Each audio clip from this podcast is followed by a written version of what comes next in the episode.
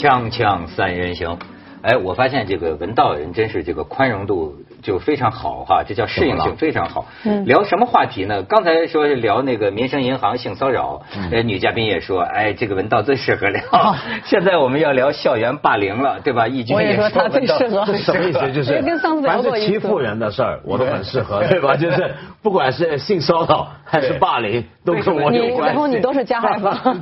你为什么觉得都他他他最适合不是上一？次聊过一次啊，他说他小时候就干过这个欺负人家的事儿，啊没错啊他小时候就是个小霸王。对他就是霸王了。对，但是呢，现在的这个事儿啊，呃有点诡异了，有点儿蹊跷。你可以看看啊，他们现在都说有一种词儿叫“中 二病”，我发现还真有个中关村第二小学。嗯，这个中关村第二小学出事儿了啊！据说这是个区属市属的重点小学了，是吧？嗯。然后不是发生了这个所谓的欺凌，家长投诉孩子被欺负的事件。嗯。呃，搞到北京市教委都发了声明。北京市教委的用语是中关村二小有学生受伤害事件。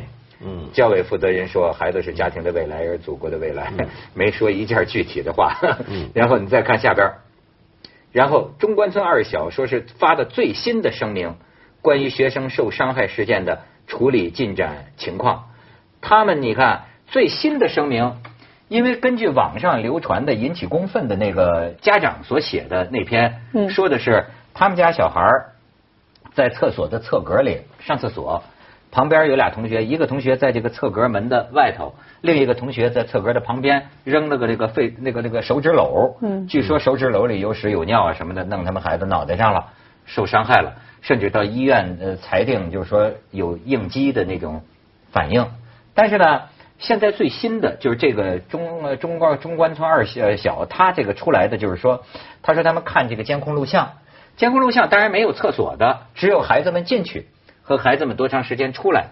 那么似乎他们这个学校认为这不算是不构成一个欺凌事件，甚至于他们这个校方最开头跟家长说的是，就是说这是是一个开的比较过分的玩笑。你了解这个事事情？对，我看到就是在网上那个妈妈写的信嘛，而且关键在于她第一第一层伤害，她觉得是她的孩子被人头上泼了屎泼了尿，然后就觉得特别郁闷。那关键她最大火气的地方是在于她向学校去反映，但是学但是学校的态度，从她的讲述来看，就是像。小事化了，然后呢说不过是大家开了个玩笑，然后也没什么，就是让他不要再去争这个事情。当时那个爸爸，然后又告到了那个教委以后，那个学校似乎就更不开心了，又去拿那个妈妈去问责。然后那个妈妈，你看她的态度也很有意思，她写那个第一句话说，每一对母子都是生死之交，就那种一定要捍卫孩子的那种，就。就大家形成了一种，现在是一个一个要，就是妈妈跟学校的这个这个关系好像是更重要的。而且现在一出什么事儿啊，所以我老觉得咱们今天这个社会其实头一等的问题啊是真相的问题，嗯。就是以至于我们现在做这个脱口秀，你实际上你实际上你发现你都在造口业，嗯。就是你你你你认真清楚哪一件事，你比如就说这个事儿，我原来以为板上钉钉，你欺负人家孩子嘛，学校怎么这个态度呢？但是呢，我很快又在一些朋友圈嗯看到一个，就声称也是这个班上的孩子的家长，甚至声称认识这个受伤害孩子的家长，这个写这封信的这个母亲啊，他们说我们都知道，你知道他是什么？他是编剧出身。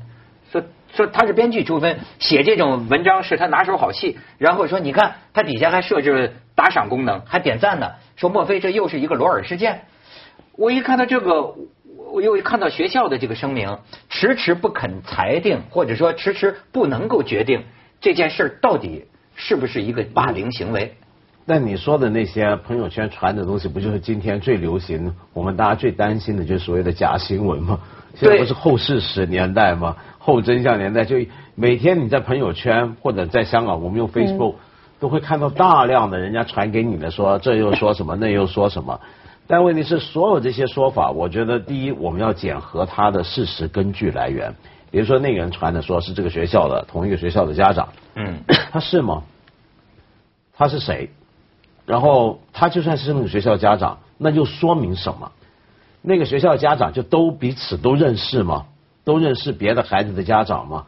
而且有时候学校有时候可能还要加上一些推测，比如说，因为有时候这个学校是好学校，当这个好学校出了件事儿的时候，其实大部分人跟学校相关的人啊，本能反应是要维维护教育，而维护谁教育，你说啊是家长想要维护校园。家长也会要的，因为他不想让人觉得自己孩子在什么、或者是什么是很自然的，很多家长都会的。有些人推测就是这个中二小啊，他这个就是店大欺客，就等于说呃教育资源这么匮乏，他又算是个名校。对吧？呃，不在乎，要说说说社会上那意思就是社会上你们别掺和我们学校的事儿，这事儿我们学校自己能够处理。就是因为他们发的这个声明，其实激怒了很多这个呃舆论。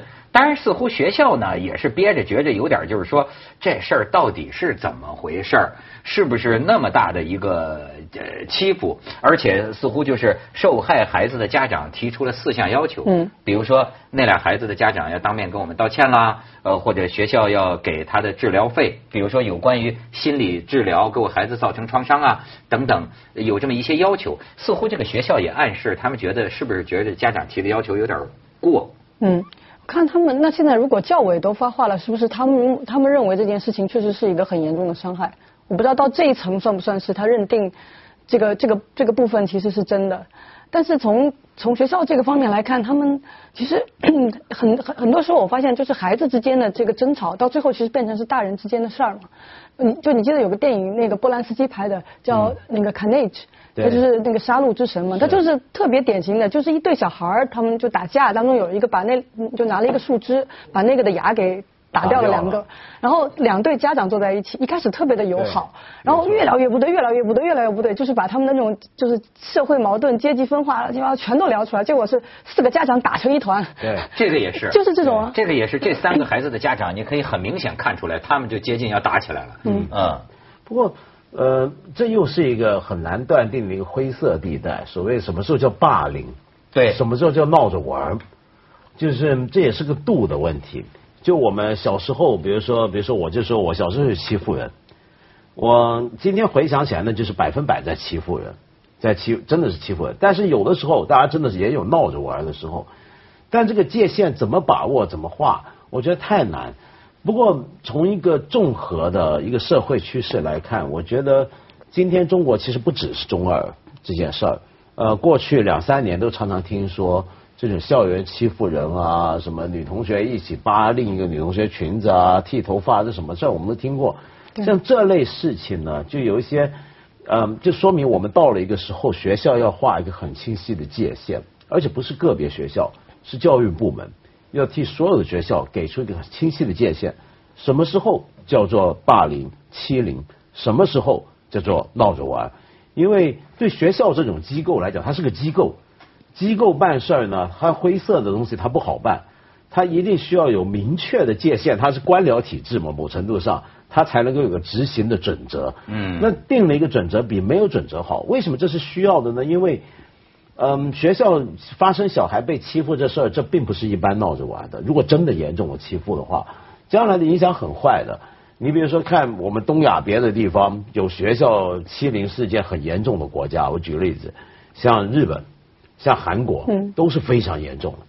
那么到后面后，我们今天再看啊、呃很多的报告、很多的调查，那是后患无穷的。对孩子长大之后，哎，这个自杀率也较高。没错，是真的。哎，这他说这个也确实是，他们曾经有过调查，就是说啊，你看，所以说这有有我这你说是好人有好报和恶还是善有恶报，就是根据这个调查呀，被欺凌的这些人，小时候被欺负的这些孩子，长大之后啊，懦弱、自卑、嗯。受伤害、怂、不成功、loser 的概率较高，反倒是那些欺负人的这些个孩子，发现他们成年之后是吧，拥有性伴侣较多，就是说人也丛林法显得则是吧？人也显得比较自信，就实际上成功指数还更高，嗯。就是他得到的是一种一种自信和膨胀，嗯。就是所以你就知道这个这个事情。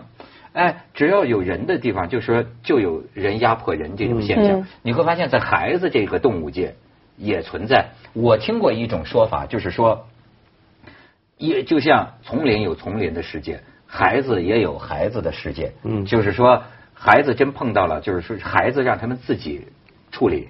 比如说，很多人就开始回忆了，说 我小的时候我打不过他，但是后来呢，我觉得我不能这样受欺负，我就找了我的结盟，找了几个小兄弟结盟，我说我们混成了太保，我们把他打了个不轻，就是等于等等，每个人在孩子的时候，他都要找到哎，我问你，那成年人呢？可是成年嗯成年人你被欺负怎么办？我觉得大人的世界好像比较比较好办呐、你可以找你，那你找警察，那你找法院。小孩的问题就是在于他没有相应的这一套机构，对就说他都是这个未成年人，你怎么去界定他？这个线本来就很难画。二一个，就算你界定了，那你那你把他关进监狱吗？难道他还他他他还不够年龄？但是你像在就在美国那次，就中国那个留学生。他们不就判了吗？就判了很重啊，判了现在还很重坐牢呢啊，那就判得很重啊。那所以我想，就是孩子这边，我们这边现在还是交给学校去裁定，学校其实特别的难办。对，他们就是这个，因为这个东西跟他有利益相关的，他自己也有这个，他有生育的问题啊，有照顾哪个人的问题啊，你干脆应该有个第三方嘛，应该有一个青少年的，仲裁对或者类似于法律那样的一种方法对。，还有一些心理辅导。我看到有一个报道，他就说有，他就有一些人呢是专门参与学校里头这种就是被欺凌和被和和和霸凌别人那些人那个心理辅导。就有的孩子他确实那些霸凌的人啊，他们确实是有有相当一部分是家庭挺不幸福的，很不愿意跟人交流。然后呢，有一个人就说他去那个辅导一个孩子，刚一开始也挺也挺拒绝他的，后来就那个时间久了以后，那个孩子哎反而开始帮助他，帮他打水啊干嘛的，还给他折了一个什么小纸船，就就似乎开始跟人有这些善意的这个沟通了，啊。不过 话说回来，就是孩子到底能不能够自己处理好这个事儿啊？我以前是相信是可以，但后来我也有点怀疑了。呃，主要的经验就是看日本，日本的校园文化就是一般小学里面孩子打打闹闹，老师绝对不管。呃，打架打得很厉害，老师也还是不管。就以前他们的学校文化是这样，就觉得这个是你们学生们自己，你们自己用武力搞定，嗯 然后谁当老大谁是韩国也这样，一直以来都这样，觉得这相安无事，觉得这个社会运作很好。但是到了最近二十年，所有的后果都全部出现了，所以我就发现不行。那么，但是否说明就我们需要一个校园内或者校园外的一个拥有权力的制裁权力的机构，或者一个判断权力的机构来处理这些事儿呢？也许是，但是我总在想的是怎么预防嗯，这种事情的发生。而今天中国的欺凌事件、校园事件逐渐增加，是不是表明我们其实除了说到时候怎么出现了、怎么处理、怎么制裁、怎么判断之外，前一步预防怎么做？这让我想起我前阵子遇到一个事儿啊。哎，咱们就要注意听啊！当然去去一下广告先，锵锵三人行，广告之后见。哎，文道说说碰见什么事？就有一次呢，跟一位呃老先生聊天，我们几个朋友。那那位老先生我很尊敬，是一个很儒雅、很很很有修养的一个人。那他的女儿呢也在这儿，他女儿现在也是事业有成了，大了啊。那这个女儿呢，我们就说，哎呀，你们父女俩真像，教的真好，怎么怎么。然后那天聊起来呢，那个老先生就说了，说其实我从小呢管孩子呢就很简单，就是反正要他什么时候都得替人着想，得让着人家，遇到了什么事儿如何如何，他就这么讲。结果我们同场里面有另一位家长，那个那个是个比较年轻的一位家庭主妇，他就说：“哎，你这不对啊，我就不会这么教孩子了。我就你这样子就在磨灭孩子的个性，孩子的个性你必须让他张扬出来。那像我的孩子，我绝对不会说要禁止他这个什么事儿都得让着人，那咋行呢？所以孩子要长要出去，要有征服欲，要有人长见识。嗯然后你看我孩子十二岁不到，我带他去了十几个国家了，这多牛啊，是吧？那说起来，那个妇女啊，也是一个我们大家觉得也是一个比较霸道的，也是这样一个人。是是是 OK，我我从这件事我体认到什么？就我发现那个家庭妇女她说的这些话，我今天听的不陌生。我我在很多不同的地方听到有些家长都说，孩子的个性不能压抑。他们说中国的教育就太压抑人了，要张扬。但是我觉得这时候我们中国很多概念观念是错的，就是孩子不应该压抑他的天性，但是是否表示就是要张扬？什么叫张扬？什么叫个性的表达？呃，比如说你让他要让礼让同学，有时候不要跟同学争，这算不算是压抑呢？我觉得很多时候这个观念上都是错的，大家。这个我呃知道在香港上学哈，我听一个，当然可能香港妈妈你就你就知道香港人对内地人是有偏见的，这肯定是有偏见的。但是因为现在他就说他他在香港这个本来是挺好的学校，他说我我孩子我们香港的孩子在这上学，贵族学校本来都挺好，但是来了很多就是你们内地的、你们大陆的这些个土豪的这个孩子，他的观察，我就必须说，他可能是香港人，他有偏见。他说，他说就显得比香港孩子粗鲁，而且就攻击性强。他说上个星期我那个孩子就被一个大陆的、被一个内地的这个孩子给咬了，就是上牙呀。他是但你说这是不是他的偏见？伤到牙齿。不是，我女儿也咬人呢，这很正常。对，他就你看他的一个偏见的观察，他认为我们香港的这个孩子就呃比较规矩。他说这个从你们内地来的这个孩子就表现出这个比较攻击性强。那那那那外国人小孩咬的更多呢？对，我觉得没有，我觉得我教小学的时候还有女同学，那个我们班上还有个小孩子用剪刀剪隔壁同学的手指头，就看来 动物性。其实就是小孩的兽性，他这种攻击性啊，是普遍存在的。对我们是觉得，就是说，所谓的文明叫小孩，就是把他兽性的那一面可能要约束。但我有我有时候也觉得这个平衡挺难掌握的。我有时候又觉得说，所有的规矩都是我们大人在制定嘛，那他们心里面是不是有一些和创造力相关的这个兽性，会不会也被磨灭？但我觉得这个是要，可能这个平衡点是动态的，你很难说这个他就不许做，这个就不许做。你可能观察他，然后在哪一个点上你觉得你要介入一下，可能。可能你要去掌握，不然的话。对，但是我觉得千万要小心的就是，呃，人类是社会动物，所以你一定要想，就是我要张扬这个孩子的个性，而不是张扬他的兽性。哎，对，可能最后反而对他自己没错，是这个小孩将来是要在社会中被接纳。在社会中与人相处，这可能就体现了他们对社会的认识就不一样。他可能那个家长就觉得社会它就是丛林，社会就是个原始，他觉得就是丛林啊。对，我我我我我有一个那个以色列的朋友，他就说跟我说他在学校里头就以前就被人欺负，后来他怎么办呢？他说他他他就找了一个酒瓶子，砸了底，就去戳人家肚子，就是那个欺负他人，他就戳人家肚子，人家就吓死了，说我不过打你两下，说你要我的命啊。就说从此所有的人就知道我这个人是不怕死的，所以再也再也不会有人来那个欺负我。他然后他说他说，可你看我们的国家就也是这样，谁欺负我们就加倍的报复，就让你们吓死就不敢惹我们，不管你有没有道理啊。嗯，这是以色列以眼还眼啊。对啊，他们的国策好像就是这样子。那是伊斯兰国不敢动他们 是吧？但是但是就说呃，实际上我就觉得现在咱们说教这个孩子。比方说，为什么好多呃留学就送孩子出国的家长，他就确实会说，你包括上英国呃这个上学的，就是说呃，比如说有的那些孩子家长讲英国那个公学，就那什么王子都是那学校的，他说那出来那就是儒家仁义礼智信呐，就是他他他觉得特别好，他说。他说：“我希望我孩子受到孔子所说的仁义礼智信的君子的教育。”他说：“可是在中国绝没有这些。”他说：“但是呢，我反倒在英国的这个贵族学校里发现，他教给我这个孩子这些礼仪、礼貌、待人之道，比如说贵族的勇敢，是吧？为了一个更崇高的目标可以献身。对，他觉得这些仁义礼智信呐，怎么都在这儿。”而且，你比如说，咱们觉得你刚才也讲日本，的好像感觉这民族有点变态哈，连带着我们觉得他也不吭声。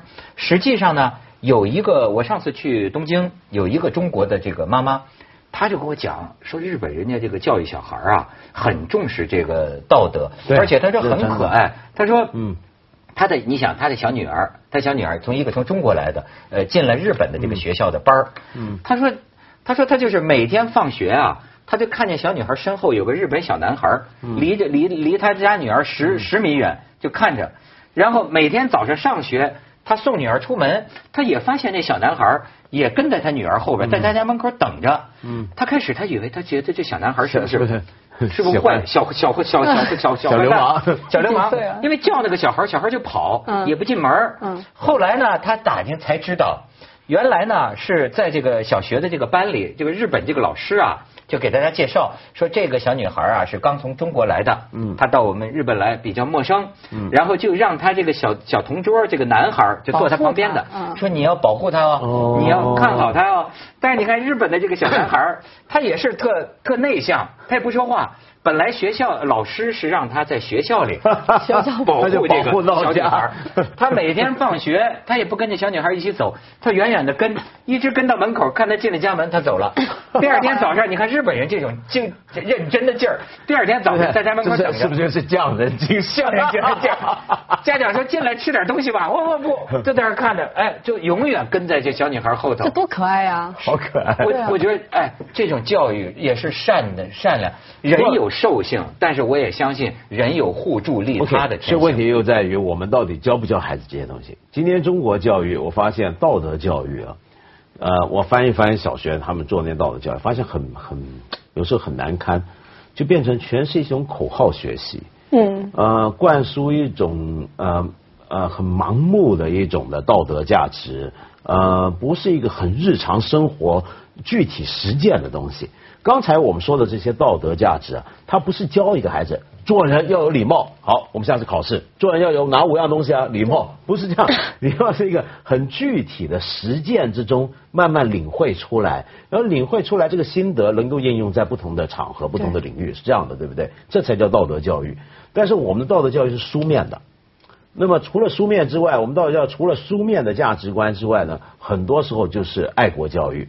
那叫正能量。我们的道德教育是 教连教育者自己都不信的教育，对吧？你比如说，我给你举个例子，你像今天说这个，我今天上午才看到一个一个一个信息发的是忘了是哪的一个学校，你看到那个信关于雾霾的一个通告。哦，不准戴口罩。对，叫学校叫学生，因为那天雾霾厉害，然后学校发信息给全体师生，说这个大家不要轻信这个雾霾的传言，说我们全体师生今天下午绝对不戴口罩。说只要心中有阳光，雾霾自会消散。然后说这就是时代需要的正能量。然后说这我们都是祖国的啊，祖国是个大花园，我们都是拿着花朵，来给来这个。这花心儿能不黑吗？你看，锵锵三人行广告之后见。你看，我看有一个人这个写的这个文章，他就是说通过孩子的经历，我原谅了童年欺负过我的人。我觉得啊，他讲的有一个心理，就是说。被欺负的显然是较为瘦弱的，较为呃比较没有能力的，在班里容易变成被欺负的，性格比较软。然后他就是说啊，他小时候就这样，对外界充满恐惧，连厕所都不太敢上，因为厕所就是欺负孩子的孩子欺负孩子的一个点儿。然后说童年时积攒下来的无力感，一直延续到长大成人，使我很多时候都很怂，尽量把自己收缩在一个角落里。对于恶意固然避之不及。对于善意也诚惶诚恐。心理学家说，不能够坦然接受善意，是因为你潜意识里认为你自己不配。嗯，因为就是很多孩子啊，他在小时候的遭遇中，其实我觉得被欺负打压成了一个自己就矮人一头的。不知道是不是真的是仅仅因为这个。因为我小时候，我们上小学的时候，班级里就也有一个孩子，就老欺负别人，也包括我，就所有人都被他给欺负。他老抢我们的东西，然后就说要拿钱赎啊什么那种。然后我那时候的，经常我上课的时候的一个幻想就是揪着他的脖子，就得甩他，然后打他那种。就我老想打这个人。后来有一次呢，他自己出了个事故。他从那个楼上给摔下来了，不过他没摔，不过不过他没事儿。大家但是后来天生的坏蛋，对他没事儿。后来还有一次掉进一个粪坑也没事儿。后来大后来大家就去到他家里嘛，就后来知道就说他爸妈早就那个离婚，然后他就跟着奶奶啊什么的。就有时候觉得他又，我就觉得他很可怜那个感觉。但是是不是小的时候这些东西对我们长大了有？我觉得我性格当中也有一些蛮怯懦的东西，但我又不认为完全来完全就来自于那个。你自己你自己长大，可能慢慢慢慢的有些东西你自己会知道怎么克服。我倒觉得应该教孩子一种呃，就是强的，但是强是什么？敢于挑战强者。嗯。其实让我觉得有些孩子让我觉得够孙子了，就是说他欺负的是弱者，他见到那个狼啊，他见到比他更厉害的孩子，他就跟孙子一样，让他吃屎他都吃，但是一转头。他欺，你要欺负弱小是最丢人的。我觉得应该传递这么一种价值观。这个很难传递。你有本事你欺负大个的。这个太难传递，文涛。我们学校的环境是整个社会的镜子。你出了校园，你在校园里面，你教孩子要挑战强者，然后你出了社会，看到所有人都是向强者鞠躬哈腰、领导请，然后看到下属去你的，都这样。我们我们社会就是这样。你学校怎么教孩子挑战强者？